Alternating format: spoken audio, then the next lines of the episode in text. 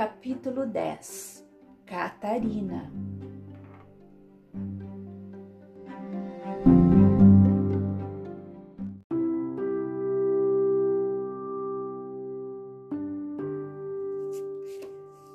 Aproveitando-se da ausência do marido, Catarina encontrava-se com o amante, em rua erma de luxuoso bairro. Souza aguardava ansioso. Ao avistá-la, envolveu-se nos braços, pronunciando palavras lascivas. Sem se preocuparem, passaram a tarde juntos, desrespeitando compromissos sagrados. Ao entardecer, o amante perguntou-lhe: A propósito, por que me chamou com tamanha urgência? Para irmos juntos a um culto. Um culto? Sim, uma reunião de conselho com as forças ocultas. Forças ocultas? Claro, vamos consultá-las para atingir nosso intento. Dirigiram-se então a paragens distantes. Num bairro socialmente desenvolvido, estruturava-se grande casa, bem arquitetada na forma. No interior, a sala principal comportava em confortáveis cadeiras um auditório para 100 pessoas. As paredes revestiam-se de luxuosas cortinas rubentes. O solo parecia coberto de veludo, da mesma cor. No teto, abobadado, cintilavam luzes coloridas. Ao centro erguia-se grande palco com escadas laterais, ornado por longas, vermelhas e gloriosas cortinas. No núcleo do teatro, no interior do pano de boca, erigia-se estranho e monumental altar. Dezenas de estátuas, representações mitológicas de entidades inferiores, povoavam o sacrário. Círios multicores iluminavam a área ornamentada com ricas e perfumadas flores. Os incensórios baforavam a todo o momento uma nuvem de fumaça entorpecedoramente odorífera. Homens hercúleos de torsos nus tamborilavam de maneira envolvente e contagiante, fazendo com que o som do rufar dos tambores como que sacudisse e transpassasse os corpos, além de envolver os presentes. Souza estava petrificado e notava estupefado o alto nível social das pessoas que frequentavam aquelas reuniões. Catarina parecia estar em casa, familiarizada com o local. Os que lá trabalhavam, criaturas de olhar sinistro e interesseiro, pareciam conhecê-la de longa data. Tamanha a intimidade com que a tratavam, o que levou o amante a perguntar de maneira assustada: Frequenta há muito tempo este lugar? Ah, sim, desde os tempos de solteira. Jesus Cristo! Catarina fez um chiado em sinal de silêncio e advertiu, dizendo: Está louco? Não diga esse nome aqui. Estamos no terreno do adversário e você vai evocar o cordeiro nesta casa. Bem se vê que você é iniciante mesmo. Catarina. Ora, meu caro, interrompeu enfatuada. Como acha que alcancei minhas ambições? Essas entidades já me livraram de vários probleminhas, inclusive ajudando-me com fórmulas abortivas. Aborto? gritou Souza assustado, colocando em seguida a mão na boca, lançando os olhos rapidamente em torno do salão, verificando se o ecoar da sua voz teria chamado a atenção, continuando em seguida um sussurro não menos impressionado.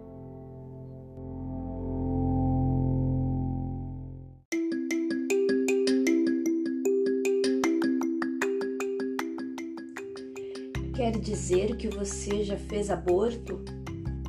Calma, tolinho, apacentou Catarina, sorrindo bem-humorada. Coloque a palavra no plural. Já cometi vários, mais de uma dezena, e não me arrependo. Sempre detestei as crianças, e Murilo só está vivo por um acidente. Filhos nunca estiveram nos meus planos. Já viu o trabalho que eles dão? o quanto o filho de Valério tem atormentado a minha vida, graças a Casimira posso ficar despreocupada. E você não tem medo que essa gente lhe denuncie, já que tem certa relevância na sociedade? Perguntou o amante, aquilatando os perigos do investimento que fazia. Ah, não, nada que o dinheiro não possa resolver.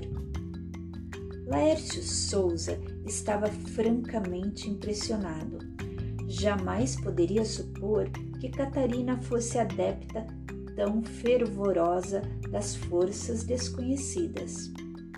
Tratava a todos com altivez e era respeitada.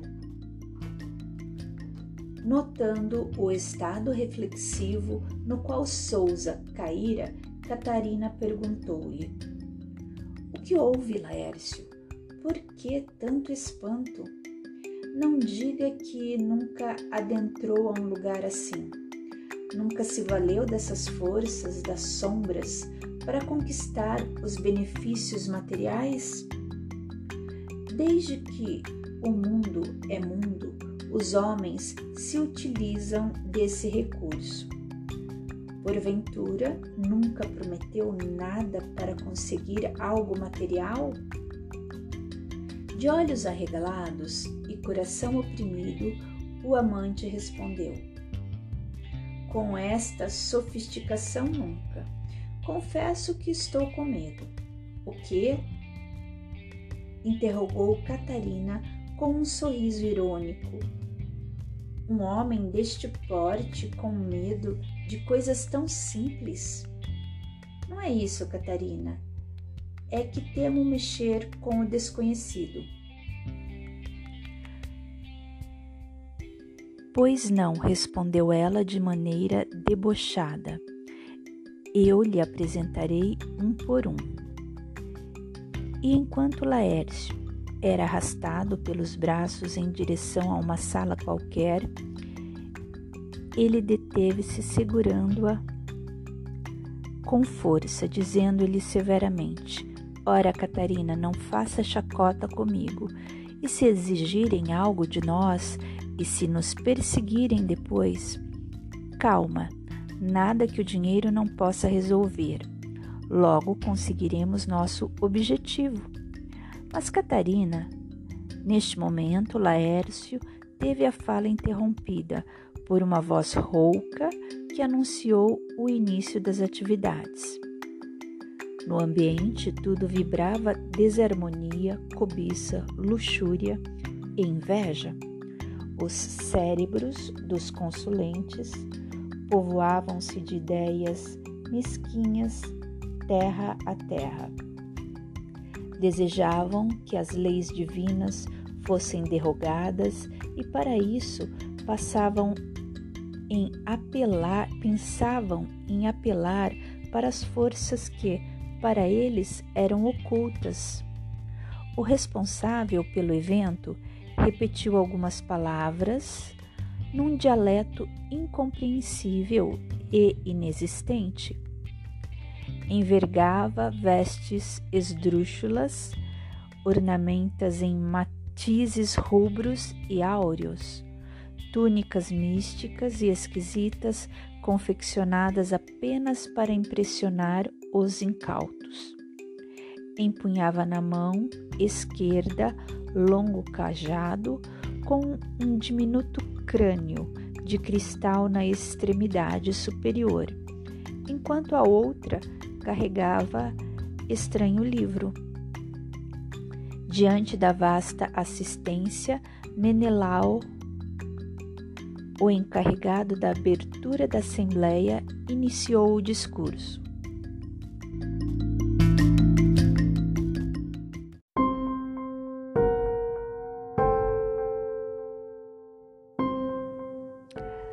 Sejam bem-vindos à casa onde a luz não existe e as trevas dominam. Sejam bem-vindos à casa onde as sombras nos protegem. Salve as forças inferiores, anátema aos ensinos do Cordeiro. Todo aquele que procura na escuridão a resposta para seus problemas sabe o preço a pagar. Todos conhecem o método de trabalho das entidades que nos servem. Não atuam de graça e o preço variará de acordo com os pedidos de cada um. E pedir e não pagar é saudar o débito com a própria vida. Batendo o sinistro cajado por três vezes no assoalho do palco, de onde ele falava, fez com que os véus carmesins se abrissem, deixando à mostra o esquisito altar. Em seguida, um grupo de nove pessoas, vestidas de veludo negro e rubro, fez um semicírculo ladeado por círios multicores riscaram pontos estranhos ao som de fortes tamborins. As luzes coriscaram por alguns instantes e apagaram-se em seguida, restando apenas a penumbra produzida pela luz das velas. Os instrumentos calaram-se, silêncio absoluto. Várias pessoas apresentavam-se com medo. Desejavam sair, mas foram impedidas pelas grossas portas absolutamente trancadas. Menelau, em tom de voz alteada, começou a evocar as forças inferiores. Seus olhos perderam o controle. Sua voz ficou acentuadamente rouca, quase transformada.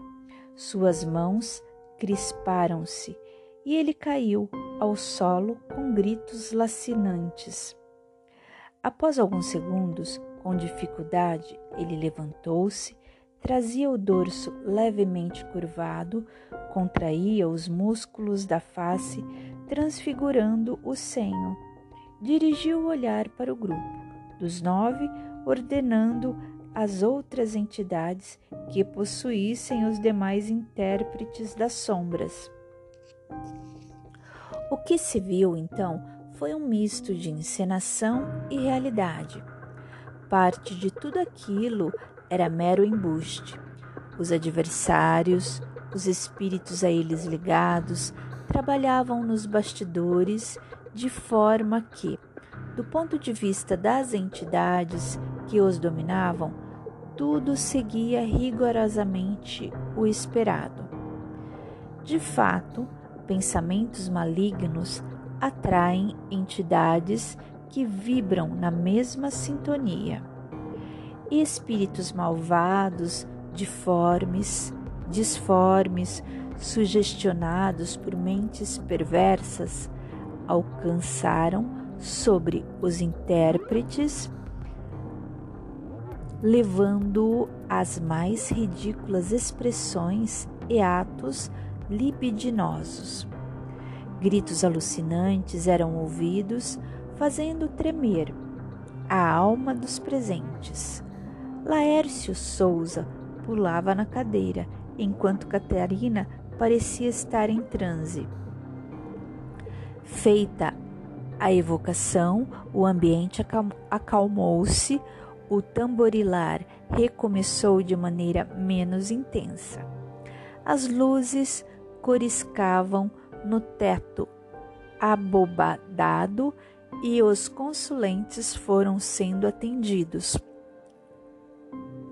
Catarina não queria qualquer um dos intérpretes, desejava dialogar com Menelau. Já havia pagado uma respeitável quantia. O caso era muito grave para ser atendido por qualquer pessoa. Chegando sua vez, Souza não conseguia sair do assento.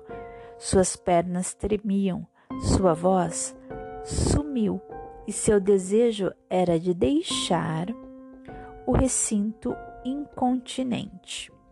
Catarina agiu de forma firme, dizendo: Souza, levante-se francamente. Onde a sua coragem? Vamos, homem, levante-se agora. E por que guardasse maior medo de Catarina que das trevas? Ferido na sua masculinidade, levantou-se imediatamente, acompanhando o amante, acompanhando a amante. Apoiava-se nela enquanto foram conduzidos à presença de Menelau. A entidade das sombras, através de seu intérprete, fitou-os de maneira severa e a voz rouca e grave pôde ser ouvida nestes termos: O que é que vocês desejam? Não, não me digam, já sei. Deve ser algo, deve ser algum caso de desmanche de matrimônio. É isso, respondeu Catarina, admirada enquanto Souza perguntou espantado: Como é que ele sabe? O próprio Menelau já estava acostumado e aprendera com a psicologia popular a identificar casos semelhantes. Para quem se dedicava há anos a ludibriar os outros, aquela situação era das mais fáceis de ser analisada. O mundo está cheio de pessoas inescrupulosas que incentivam os desequilíbrios alheios. Todos que assim agem se comprometem, através da lei de causa e efeito, a se arrepender, a espiar a falta e a recompor com o bem os problemas que tenham causado é a lei divina deixando que o homem aprenda através dos próprios escândalos. Quero, prosseguiu Catarina, o que o senhor faça, que o senhor faça alguma coisa para que meu marido possa inicialmente adoecer e depois que morra naturalmente, assim não terei culpa alguma. Este é meu amante, não toleramos mais Valério, além do que metade da indústria me pertence. E Laércio é um dos sócios, tem direitos sobre nossa empresa. Você sabe, minha filha, que isso não vai ficar barato. Compreende as exigências que vamos lhe fazer para um pedido de morte? Não sou eu quem vai matar, não tenho culpa nenhuma, é você quem vai. Por isso estou aqui. Se não, eu mesma faria o serviço. Bem, considerou o agente da maldade, o preço será bem alto. Seja o que for, eu pago para ver Valério morto. Pago o que for preciso. Quanto? perguntou. Após combinarem o valor, muito além do que Catarina supunha, ela deu um terço no ato e o restante viria na conclusão do serviço.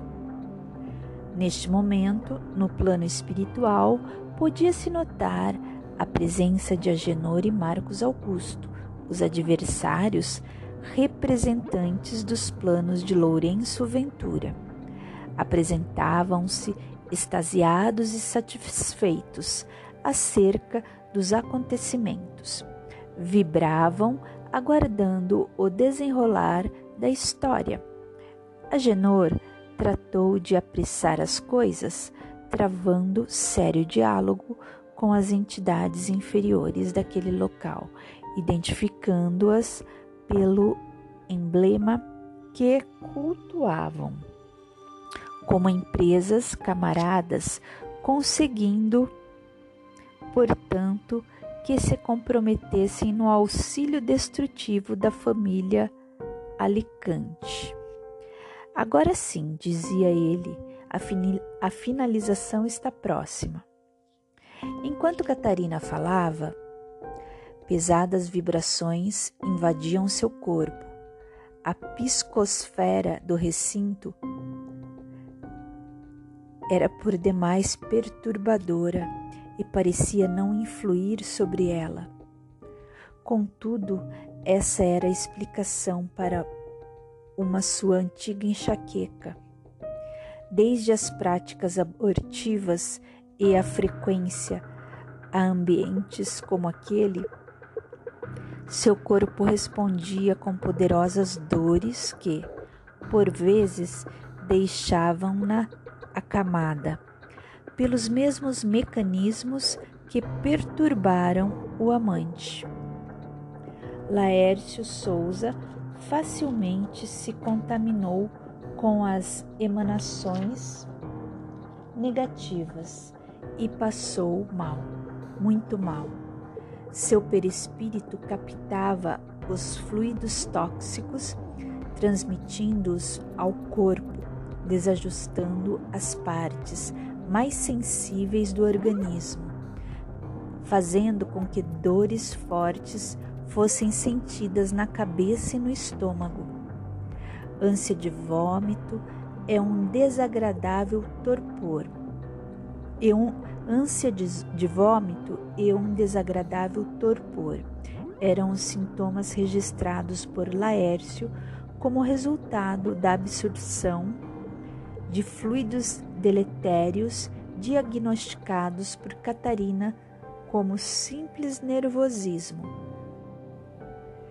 Terminada a negociação, retiraram-se do ambiente para alívio de Laércio Souza. Catarina guardava a convicção de que seria atendida nos seus desejos.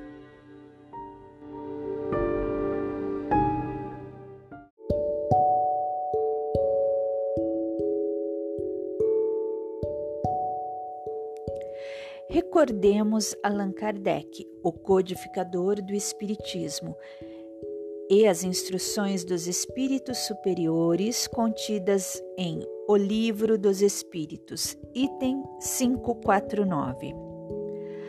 Algo de verdade haverá nos pactos com os maus espíritos? Não, não há pactos.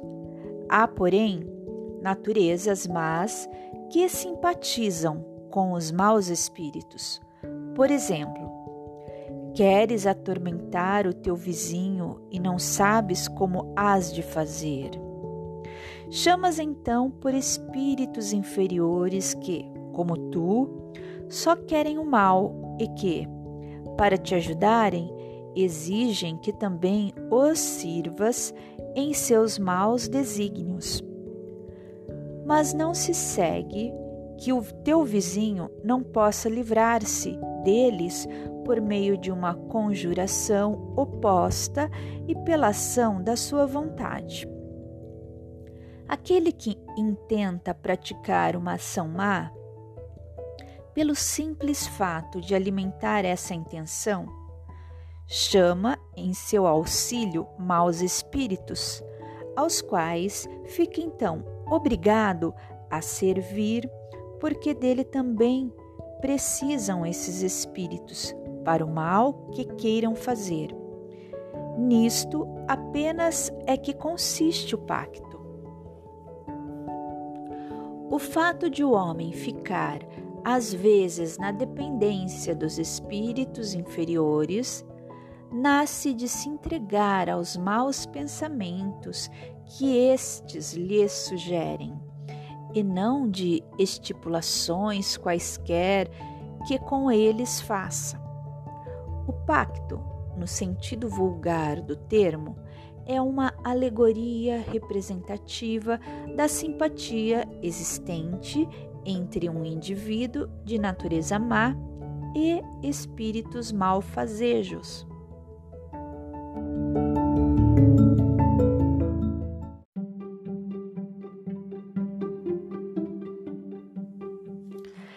Quinhentos e cinquenta qual o sentido das lendas fantásticas em que figuram indivíduos que teriam vendido suas almas a Satanás para obterem certos favores? Todas as fábulas encerram um ensinamento e um sentido moral. O vosso erro consiste em tomá-las ao pé da letra. Isso a que te referes é uma alegoria que se pode explicar desta maneira: aquele que chama em seu auxílio os espíritos para deles obter riquezas ou qualquer outro favor, rebela-se contra a providência. Renuncia à missão que recebeu e às provas que lhe cumpre suportar neste mundo. Sofrerá a vida futura as consequências deste ato. Não quer isto dizer que sua alma fique para sempre condenada à desgraça, mas desde que, em lugar de se de desprender da matéria, nela cada vez mais se enterra, não terá no mundo dos espíritos a satisfação de que haja gozado na terra, até que tenha resgatado a sua falta por meio de novas provas, talvez maiores e mais penosas. Coloca-se, por amor dos gozos materiais, na dependência dos espíritos impuros. Estabelece-se assim, tacitamente, entre estes e o delinquente, um pacto que o leva à sua perda, mas que lhe será sempre fácil romper, se o quiser firmemente, granjeando a assistência dos bons espíritos.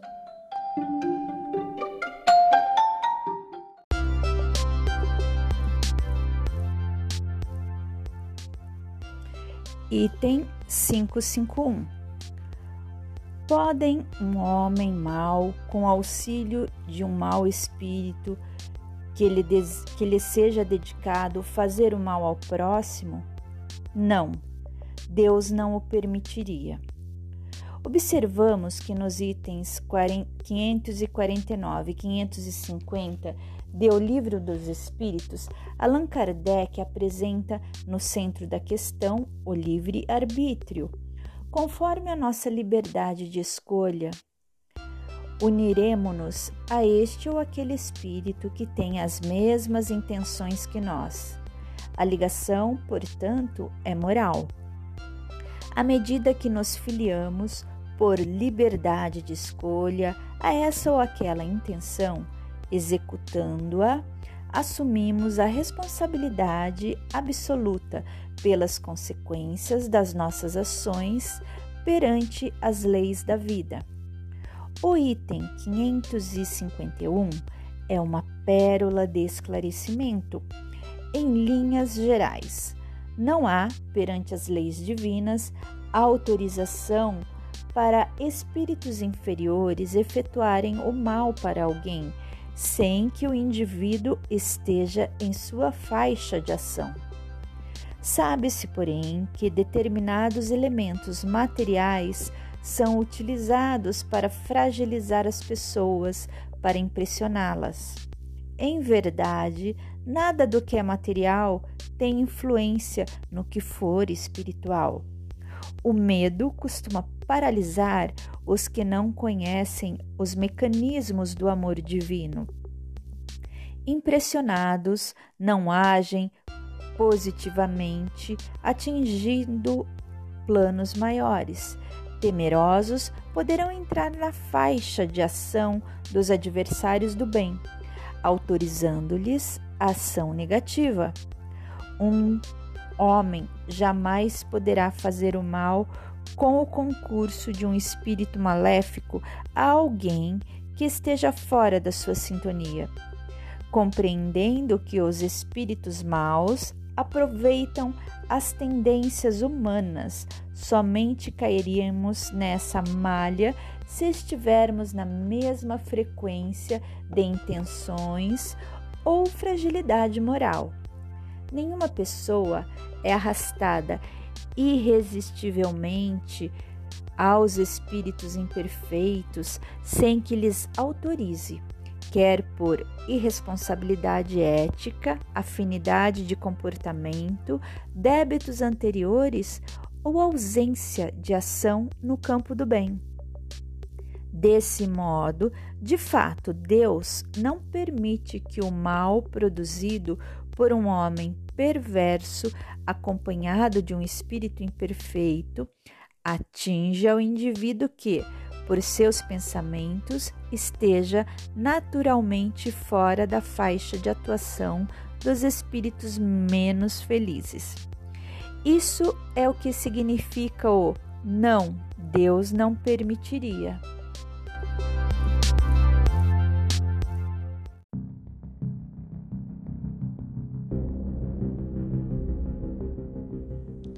Inicialmente, a providência divina permite-nos agir com relativo livre-arbítrio, para que a escolha traga a responsabilidade da ação, quer nas atividades superiores ou inferiores.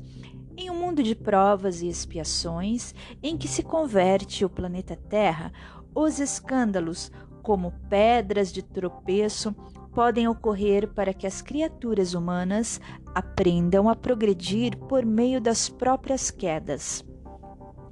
Catarina complicava-se demasiadamente com aquele processo, não guardava ideia das complicações que teria no futuro.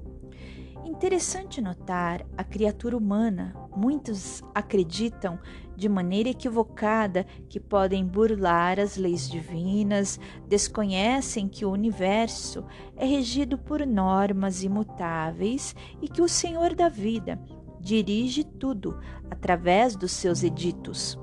Não há caso nem descuidos nas leis de Deus.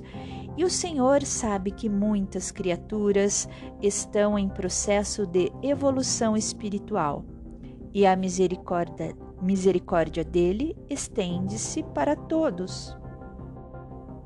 Assim, os que estamos em processo evolutivo precisamos ter sobre nós a inexorável lei da reencarnação. É necessário prudência a fim de não nos complicar espiritualmente. Muitas almas banalizam os recursos sagrados da mediunidade e pensam que, em se colocando como intérpretes, portas-vozes das sombras, estarão protegidas ou atrairão para si favores especiais que outros não alcançam.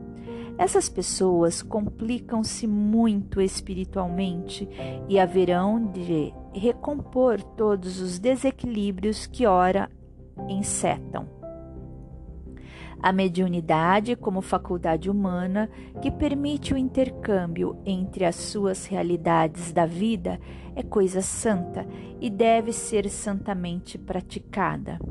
O Evangelho segundo o Espiritismo, capítulo 26, item 10.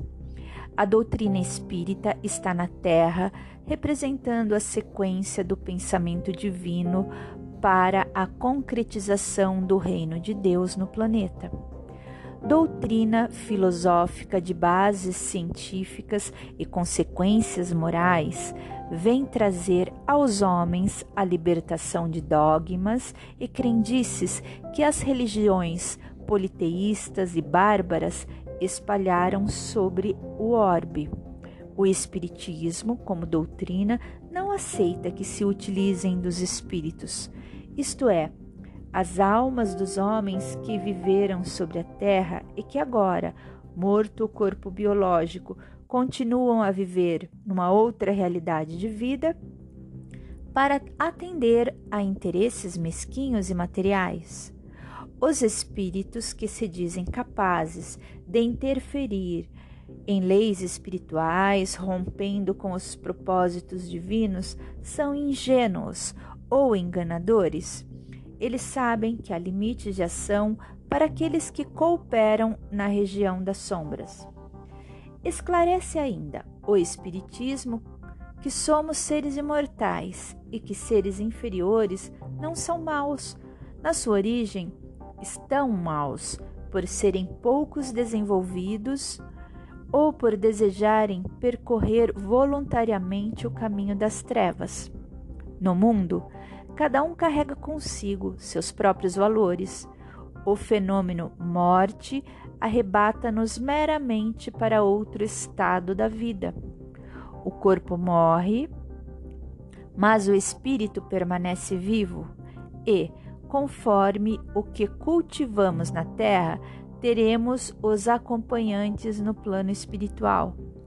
Na vida do infinito, poderemos passar por severas expiações, adequadas ao nosso estado moral, até que surja o desejo de arrependimento e renovação, ou, se esse desejo tardar, se ultrapassar os limites em que as leis divinas respeitam nosso livre-arbítrio, a reencarnação, como lei implacável do progresso, vai buscar-nos onde quer que nos encontremos, impondo-nos o processo reencarnatório como meio do nosso desenvolvimento, colocando-nos junto àqueles que desestruturamos e nas situações adequadas para as provas ou expiações que nos ajudarão a retomar o caminho de nosso adiantamento espiritual.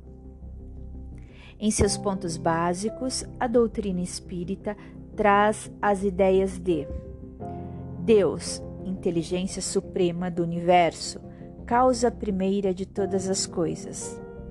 A criação, através de leis naturais. Reencarnação, a volta do mesmo espírito em um novo corpo, objetivando sua evolução. Os espíritos reencarnam para passar por provas, situações que objetivam experimentar o ser. Expiações, o retorno de algo negativo que porventura tenhamos feito a alguém, para evoluírem, aperfeiçoarem-se intelectual e moralmente, além de cooperarem na obra da criação. Pluralidade dos mundos habitados, comunicabilidade com os espíritos, unidade e solidariedade universal, entre outras. Doutrina surgida na França em 18 de abril de 1857, revelada pelos próprios espíritos, sob as ordens de Deus, através de médiums comprometidos com a verdade, longe de qualquer interesse material e envolvidos com o avanço humano, codificada por um eminente educador francês de nome Hippolyte Léon Denisard Rivail, para divulgar os resultados de suas pesquisas, lançou cinco obras básicas, consubstanciando o Pentateuco do Espiritismo, apresentando a filosofia, a ciência e a religião espírita. São elas: o Livro dos Espíritos, 1857. O Livro dos Médiuns, 1861. O Evangelho segundo o Espiritismo, 1864. O Céu e o Inferno, 1865 e a Gênese, 1868. Pode ter por ter organizado os ensinos dos espíritos de maneira didática, é chamado de codificador. por haver estabelecido um código, uma ordem, uma sequência. Adotou o pseudônimo de Allan Kardec para diferenciar as obras que já possuía como pedagogo daquelas que foram reveladas pelos espíritos. Sua tarefa, portanto, foi apenas a de pesquisar, organizar e divulgar o ensino dos espíritos, usando o método do consenso universal. Jamais aceitou uma informação isolada proveniente de um único médium submetia suas questões a espíritos diferentes e medianeiros, variados, admitindo como verdade somente as informações que suportassem a mais severa lógica e mais firme razão. Compreendeu por segurança que os espíritos não são todos iguais, nem em sabedoria, nem em moralidade assim como os homens na terra. No mundo dos espíritos, os seres espirituais agrupam-se de acordo com os seus interesses. Se o desejo for o contato com seres iluminados e moralmente desenvolvidos, nossos pensamentos e sentimentos necessitam da mesma sintonia. O Espiritismo abre uma grande porta para o entendimento da vida, pois que nos fala do sentido e dos objetivos da existência. Sendo o consolador prometido por Jesus, é uma doutrina eminentemente cristã que vem recordar tudo aquilo que o Cristo nos ensinou, revelando vários pontos que antes foram transmitidos aos homens de maneira velada, pois que não estavam, pelo seu pouco desenvolvimento moral e intelectual, preparados para absorvê-las. Com base em quase todas as religiões e tradições culturais de todos os povos, a mediunidade ou fenômeno mediúnico vem agora à luz do Espiritismo, servir de instrumento para a comprovação da imortalidade da alma, bem como sua necessidade de evolução. Doutrina progressista caminha lado a lado com a ciência. Verdade consoladora vem libertar-nos do medo da morte, afirmando o compro e comprovando uma outra realidade de vida Fala ainda da misericórdia divina e aponta Jesus como guia e modelo para a humanidade. Dessa maneira, o Espiritismo está habilitado a tratar das questões espirituais e não coaduna com o mediunismo. Isto é, a prática mediúnica, sem compromisso com o aspecto da moral e da evolução do homem. A faculdade de entrar em contato com os, com os chamados mortos não é propriedade do Espiritismo, é antes uma capacidade humana, orgânica, e muitas pessoas utilizam-se da faculdade mediúnica para fins egoístas e completamente fora dos propósitos superiores revelados pelos imortais. Allan Kardec fez uma classificação geral dos mundos e dos espíritos. Dos mundos, pelo grau de desenvolvimento ou inferioridade de seus habitantes, e dos espíritos, pelo nível de adiantamento deles, nas qualidades que já adquiriram e nas imperfeições das quais terão de se depurar esclarecendo-nos ainda que existem diferentes classes de seres espirituais, já que são simplesmente as almas dos homens fora do corpo físico e que no espaço, ou seja, no mundo espiritual, reúnem-se com os mesmos objetivos que os animais, que os animam. Assim, o Espiritismo não endossa posturas como as de Catarina e lamentamos que no planeta ainda existam pessoas que se demoram no processo de reabilitação.